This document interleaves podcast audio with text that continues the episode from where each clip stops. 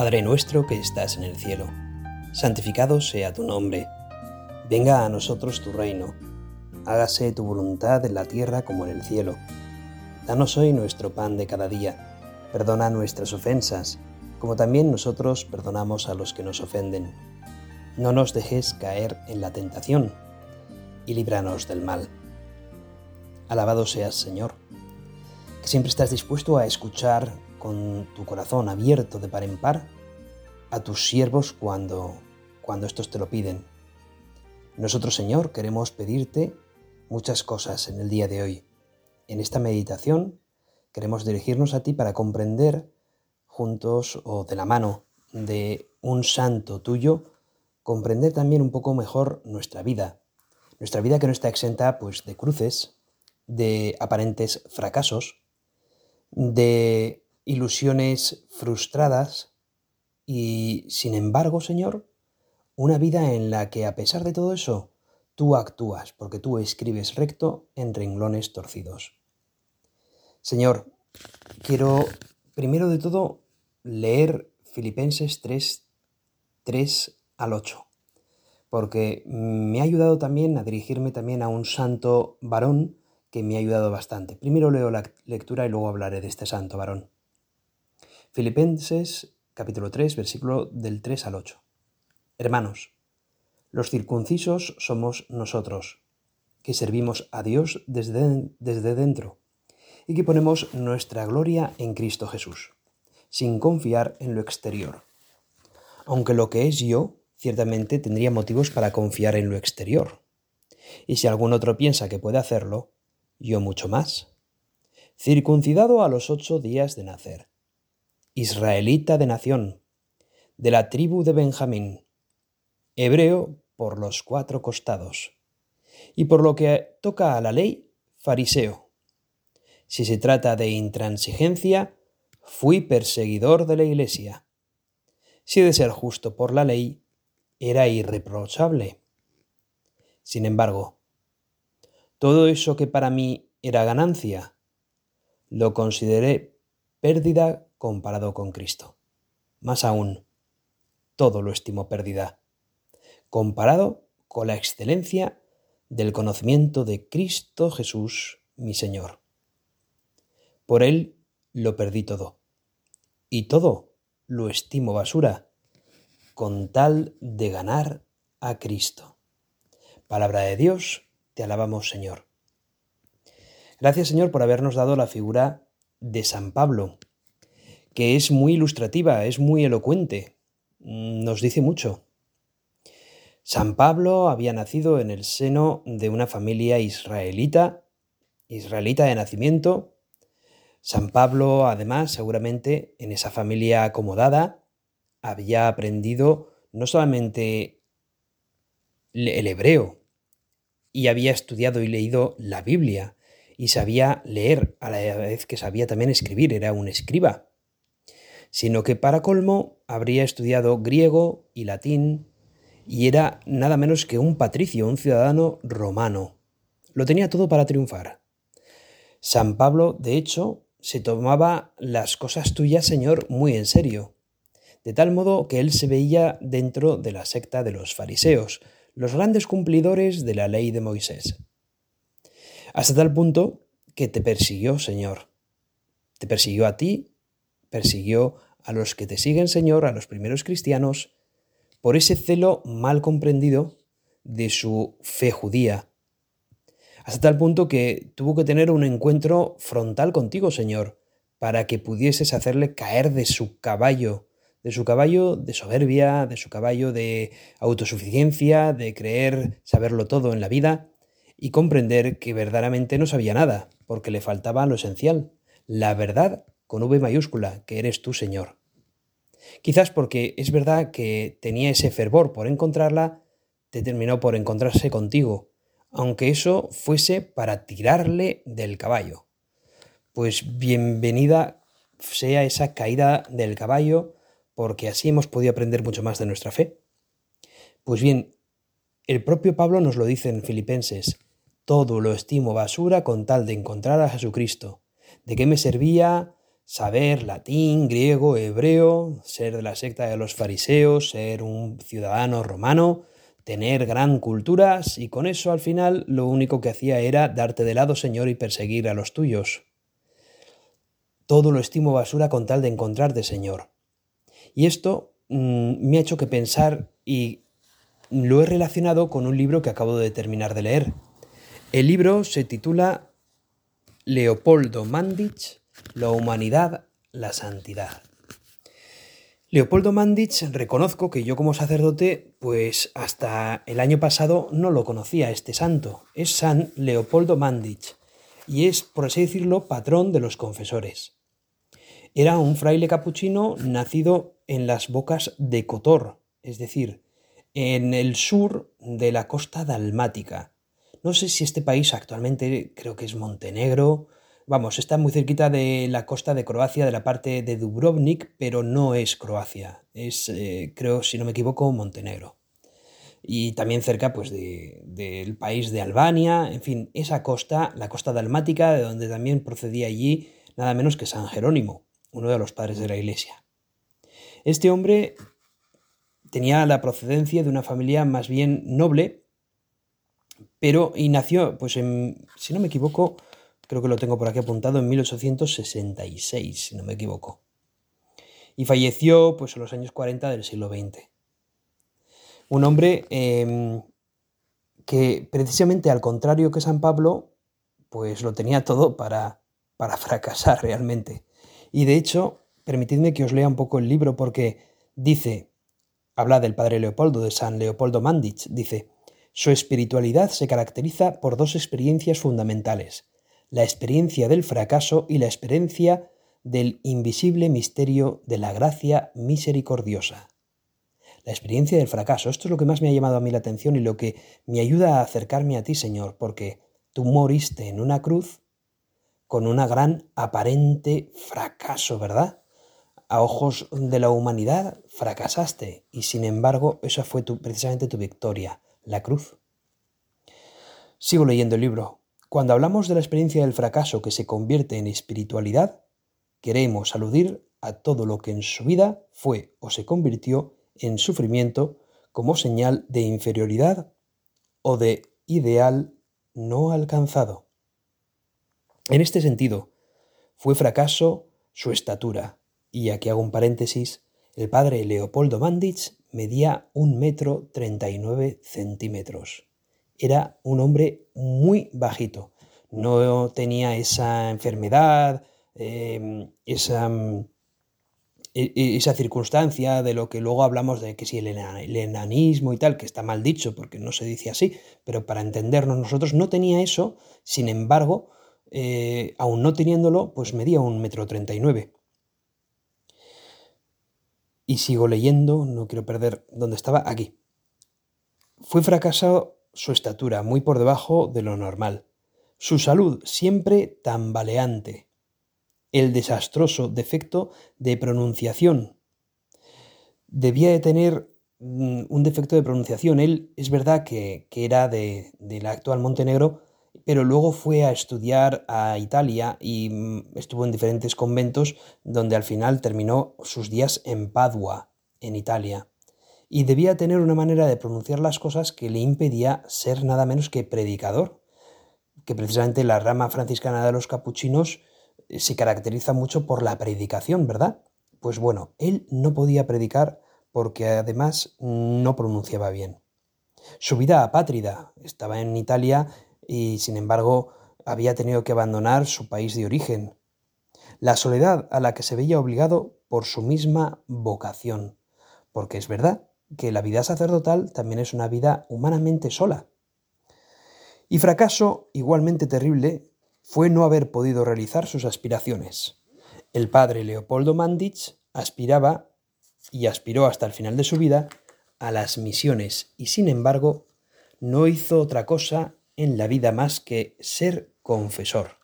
Aspiraba a ser predicador y sin embargo habló siempre poco, bajo y mal, aspiraba al menos a ser entendido por sus superiores, a quienes él siempre respetó, veneró y obedeció, en aquel aspecto de su vida que para él era el más difícil. Y ellos llamaron nido a aquella celdita confesionario que para él era una jaula. Bueno, pues este es el inicio, bueno, el inicio no, perdón, es el final del libro de Leopoldo Mandich, eh, La humanidad, la santidad. Y sin embargo, es precisamente en este sentido de fracaso cuando tú, Señor, eres capaz de actuar y llevar la gloria a las personas.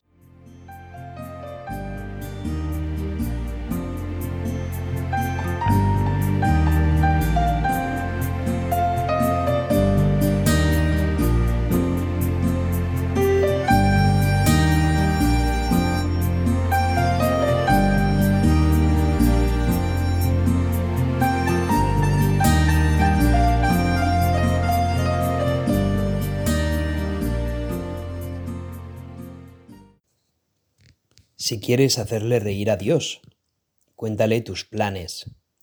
Esta frase que la escuché yo por primera vez viendo la película Bella, sin embargo ya parece que se usa mucho en el ámbito de la iglesia.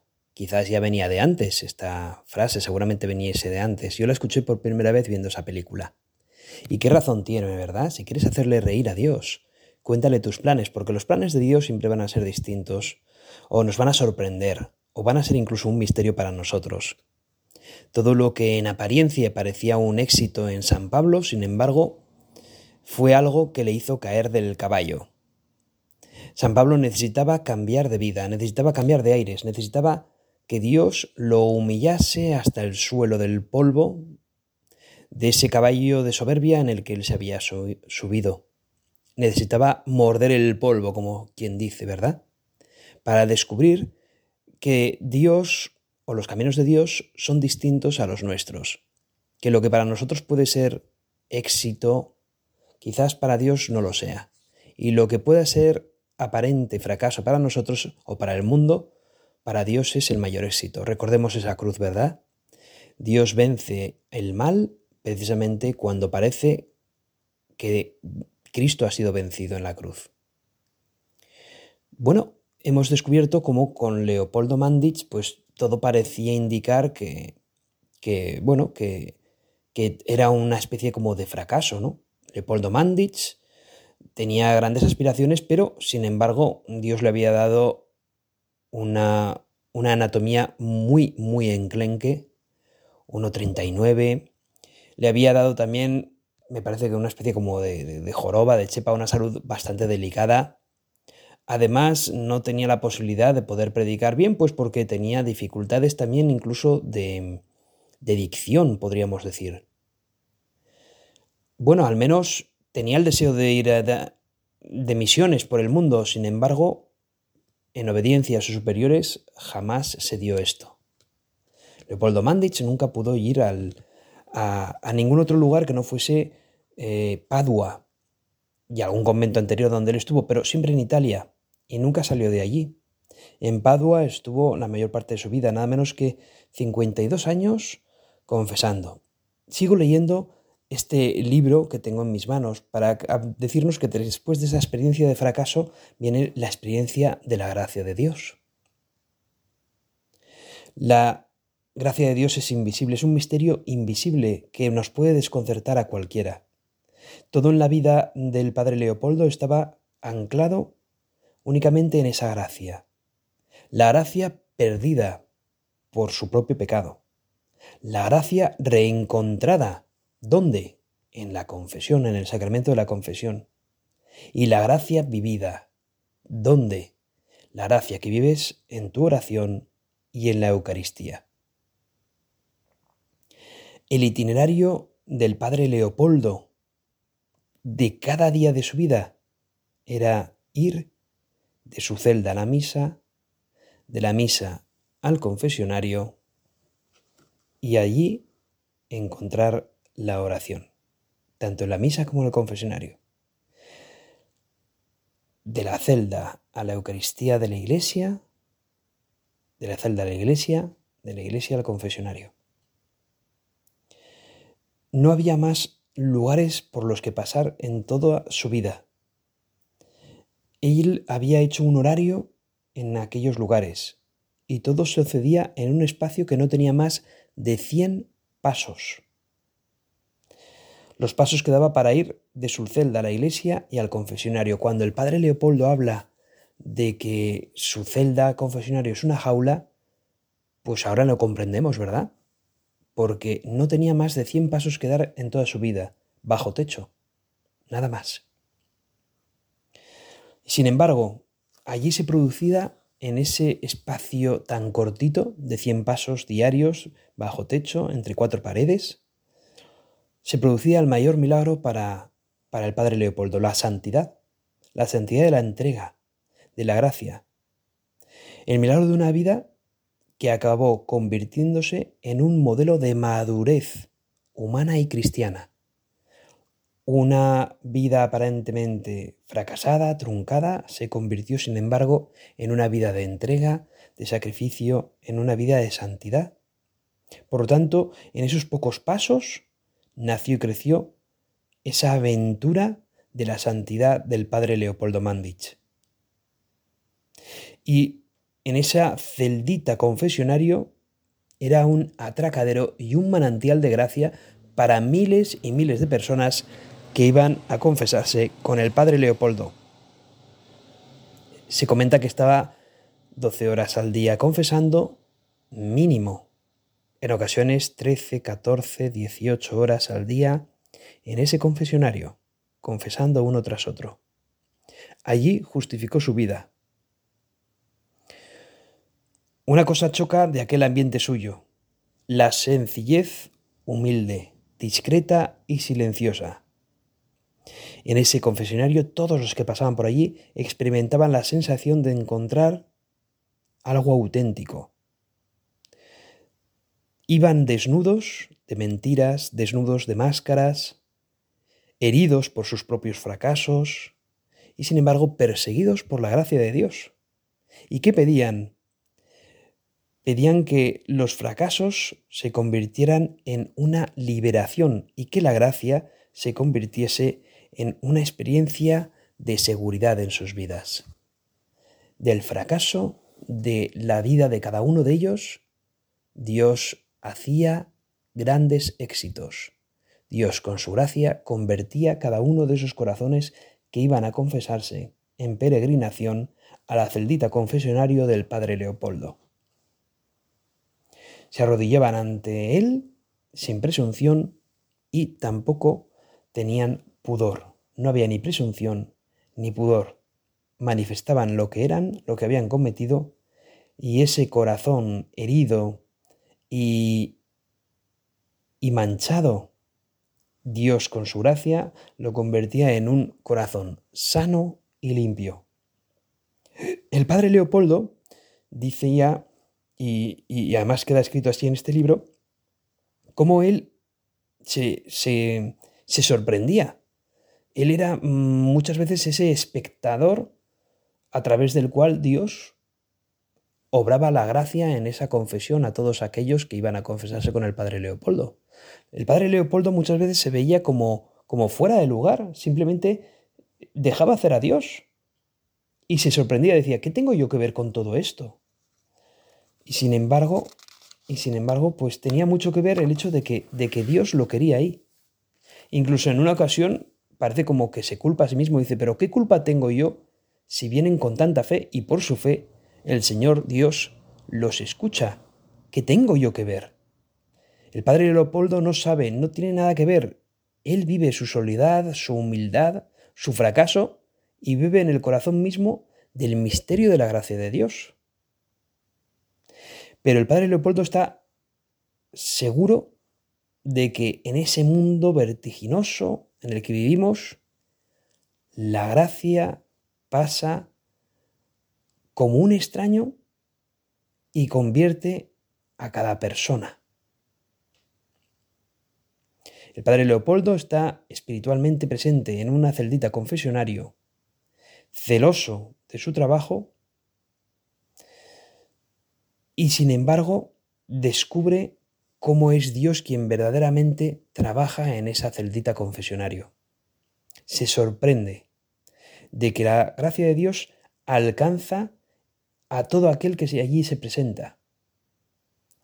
Se sorprende a la vez que se fascina porque entiende precisamente que es Dios quien lo hace todo. Él simplemente tiene que estar allí para que Dios actúe a través de él. Es en la, en la sencillez del padre Leopoldo, es en considerarse pues indigno de esa situación lo que hace que Dios trabaje con más fuerza. Cuando experimentamos el fracaso, experimentamos también la humillación suficientes para descubrir que todo lo bueno que hay en este mundo no procede de nosotros, sino, la gracia, sino de la gracia de Dios.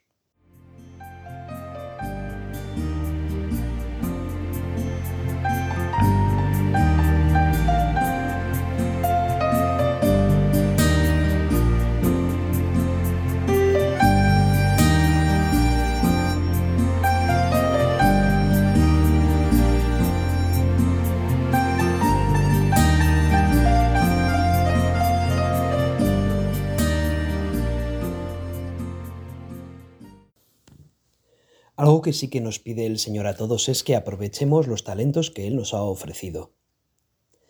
En la parábola de los talentos, eh, Dios mm, nos comunica que, seremos juzgados al final pues por, por el aprovechamiento que hemos hecho de estos. El que tenía diez talentos consigue otros diez, se los devuelve a su señor, el que tenía cinco talentos consigue otros cinco, se los devuelve a su señor y cada uno de ellos va a tener atención de 10 ciudades o de 5 ciudades. El que recibió solamente un talento, mm, de algún modo tiene miedo del Señor y lo que hace es enterrarlo y devolverle el talento y además viene a decir, bueno, toma lo que es tuyo, ¿no? Como diciendo, yo me desentiendo de, de esto que me das, Señor. Y parecía como, oye, solamente ha recibido un talento, ojo, pobrecito, ¿no? No, pues precisamente un talento son tantos como cinco o como diez. La cuestión era que tenías que negociar con ese otro ese talento para intentar conseguir algo, ¿no? Aunque fuese medio talento. Ni siquiera lo has intentado. Ni siquiera. Has temido a tu Señor, que pide de donde no has sacado fruto y, y has pasado de sacar fruto. Toma, te doy lo que es tuyo. Me desentiendo de ti. El padre Leopoldo sabiéndose que no era ninguna lumbrera, sin embargo no se desentiende de su Señor. Es más, hasta tiene aspiraciones, misiones, pero sabe que su santidad viene por la obediencia. No tiene mm, nada en particular el padre Leopoldo. Incluso en la homilía de su canonización en 1983, homilía predicada por nada menos que San Juan Pablo II, San Juan Pablo II viene a decir de él que que no es más que un pobre fraile pequeño y enfermizo. Pero dice a continuación, su grandeza se encuentra en otro lugar, en el inmolarse, en el darse día tras día, durante todo el tiempo de su vida sacerdotal, es decir, durante 52 años. Algo que la verdad es que mm, mirándolo así impresiona bastante, bastante. Pero bueno, pues porque hubo gente que fue a confesarse con el padre Leopoldo. Pero si nadie hubiese ido a confesarse con el padre Leopoldo y el padre Leopoldo hubiese estado todo ese tiempo en el confesionario esperando a que por lo menos una persona viniese a confesarse, seguramente el padre Leopoldo seguiría siendo igual de santo, porque ante todo obedeció a Dios a través de la obediencia a sus superiores. Dios no lo quiso de misionero, sino que la misión del padre Leopoldo era otra distinta. Y recibía mucha gente. Y si no hubiese recibido a nadie, aunque, si él se hubiese puesto en el confesionario sin recibir a nadie en su vida, al menos ese tiempo pasado en el confesionario es tiempo de santidad. Porque estás obedeciendo al Señor, porque estás tratando de poner también el sacramento de la confesión para los demás, aunque los demás no quieran aceptarlo, no lo consideren un regalo tuyo, Señor. El padre Leopoldo, esa fue con su discreción, con su disposición y su sonrisa, ahí tuvo su santidad. Y se convirtió precisamente en un gran consejero espiritual. La del padre Leopoldo no es la única historia que nos tiene que, que hacer pensar acerca de el fracaso del mundo y sin embargo el éxito de Dios Hay también otros grandes santos que ha dado eh, eh, la Iglesia que han pasado desapercibidos para el mundo y que sin embargo han sido grandes santos. Estamos hablando de muchos, de padres y madres de familia, de santos anónimos, desconocidos, de santos que han entregado su vida al Señor, hayan no recibido luego un martirio, ¿no? Por, por parte de su fe. Hay santos que su martirio han consistido en obedecer al Señor incluso en la clandestinidad, cuando nadie se enteraba. Es más, muchos de esos santos han basado su santidad precisamente en que su mano izquierda no supiese lo que hace su mano derecha, tal y como tú, Señor, nos propusiste. Quisiera destacar eh, al final ya de, este audio, terminando este audio, también pues una beata, Ángela de Foliño, que me ha llamado la atención. Esta em, fue una mujer medieval que, obviamente nació en una familia eh, noble, con riquezas, y ella estaba muy apegada a sus riquezas en su juventud y tuvo una vida libertina, incluso después de haber contraído matrimonio. Sin embargo, en 1285 sufrió una gran crisis existencial. Ella vivía cerca de Asís y se sintió tocada y retada por el ejemplo de San Francisco de Asís. Y un día ella estaba tan atormentada por el remordimiento de su propia vida que le pidió al santo de Asís, a San Francisco de Asís, que la liberase de ese remordimiento. Entonces fue a la iglesia de San Feliciano donde hizo una confesión de vida. E hizo por tanto una promesa de castidad perpetua y empezó a llevar una vida de penitencia. Regaló sus mejores vestidos y, e hizo estrictos ayunos. Después de su conversión, lamentablemente, ella perdió a su madre, a su marido y a sus ocho hijos. Murió en 1309. Parece que, que cuando uno quiere convertirse parece como que las cosas van a ir mejor, ¿verdad? Pues sin embargo, Ángela de Foliño había dejado sus riquezas, había dejado su vida libertina, había dejado que el Señor tocase ese corazón suyo, lo convirtiese, y sin embargo, pues el Señor le quitó su madre, le quitó su marido, eso hasta ahí es entendible, pero también a sus ocho hijos. Ella tuvo que enterrar a sus ocho hijos. Y sin embargo, en esa clandestinidad, en esa humillación, en ese aparente fracaso, está precisamente la salvación y la gracia de Dios que hizo a Ángela de Foliño ser nada menos que una beata. En vida, pues no sé hasta qué punto pudo llegar a ser conocida. Ahora nosotros podemos incluso pedirle su intercesión. Tenemos una amiga en el cielo que sabe lo que significa el fracaso del mundo y sin embargo el éxito de la gracia de Dios que nos lleva al cielo mismo. Y otro caso también es el de otro italiano, mucho, muy posterior, ya entrado ya el siglo XX, Recién entrado el siglo XX, sabemos que Alejandro Serenelli, un joven de 19 años, trató de violentar a la que luego sería conocida como Santa María Goretti. De hecho, la mató. Y en, su celda, en, en su prisión, allí, soñando con María Goretti, descubrió que Dios seguía amando ese corazón insensato ese corazón violento de Alejandro Serenelli. Pidióle que le confesasen y cambió de vida. Y nunca llegó a ser nada destacable. Fue el portero de un convento de franciscanos. Y sin embargo, Alejandro Serenelli había que oírle hablar del amor de Dios a sus 80 años de edad, poco antes de fallecer. La conversión de un corazón que no había conocido el amor de Dios y que luego sí lo conoció a través de la intercesión de una humilde niña de 12 años, María Goretti. Descubrió a Dios a través de la dulzura de esta niña. Los aparentes fracasos, sin embargo, son grandes éxitos para Dios. Tú, Señor, conviertes nuestro dolor en alegría, nuestros sufrimientos en felicidad, conviertes nuestros pecados en gracia tuya. Señor, Solo tú eres capaz de hacer algo semejante. Te pedimos que nos conviertas de corazón, que no nos desanimemos por nuestros aparentes fracasos, porque en realidad, Señor, tú tienes otro tipo de otro modo de ver las cosas.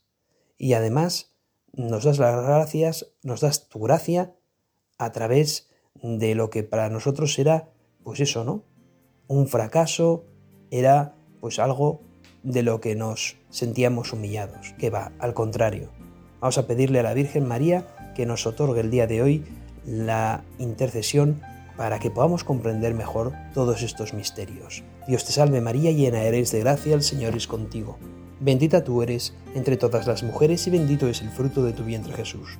Santa María, Madre de Dios, ruega por nosotros pecadores, ahora y en la hora de nuestra muerte. Amén.